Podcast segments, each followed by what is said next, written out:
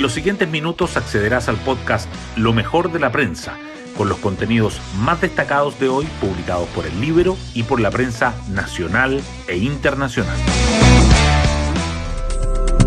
Buenos días, soy Javiera Rodríguez y este viernes 18 de noviembre les cuento que los más de 17.600 kilómetros de distancia que separan Santiago con Bangkok no fueron impedimento para que el presidente Boric le llamara la atención al oficialismo, en particular al sector que le es más cercano.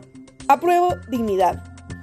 El congelamiento de tarifas por más de tres años consecutivos no es sostenible en el tiempo, dijo el mandatario desde la sede de la PEC al comentar la petición que están haciendo representantes de Apruebo Dignidad. Somos una alianza de gobierno.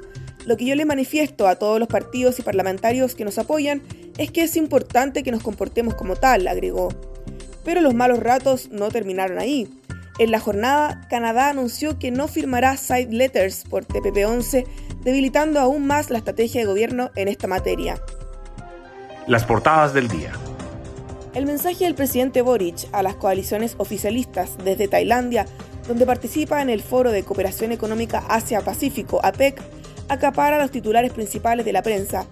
El Mercurio destaca que el mandatario rechaza llamado de prueba de dignidad para congelar la tarifa de transporte público en 2023. Otros temas que los diarios coinciden en llevar en primera página son el debate legislativo del presupuesto 2023 el Mercurio subraya que Hacienda responderá a partidas objetadas por los diputados y senadores afirman que harán cumplir los protocolos, mientras que la tercera remarca la alerta de polarización que deja el debate en la Cámara. Además, el Mercurio destaca en portada que el gobierno reconoce que Canadá no firmará side letter por TPP-11.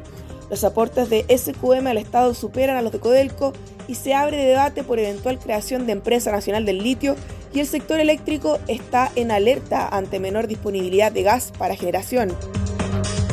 En portada del Libro, la rectora del Liceo 1, Alondra Zúñiga, afirmó en una reunión con autoridades de gobierno y de la Municipalidad de Santiago que en la Casa Bolívar adiestraban a estudiantes de este colegio para que se manifiesten.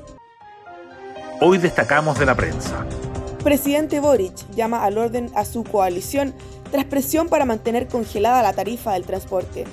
Desde Bangkok, donde participa de la PEC, el mandatario emplazó a los partidos de gobierno que han solicitado, en intervenciones públicas, ayudas económicas o congelar la tarifa del transporte. Presupuesto 2023.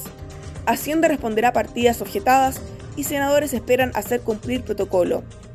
La Cámara de Diputados despachó ayer el proyecto de ley al Senado pero con gastos rechazados para interior e indicaciones inconstitucionales. El ministro Mario Marcel dijo que hay algunos temas que vamos a tener que corregir. Revés para estrategia de Cancillería. Gobierno reconoce que Canadá no firmará side letter por TPP-11. Por ahora, solo México y Nueva Zelanda han apoyado estrategia de Chile para innovar el mecanismo de resolución de controversias del TPP-11. Otras noticias. Marta Herrera, con Jorge Abbott tenemos visiones bastante distintas y las tuvimos todo el tiempo, pero yo no podía ir más allá. La única mujer que sigue en la carrera para la cabeza del Ministerio Público es firme en resaltar sus cualidades y distanciarse de la anterior administración, cuya supuesta continuidad es la piedra de tope para ser aceptada por los senadores. Aportes de SQM al Estado superan por lejos las transferencias de la estatal Codelco.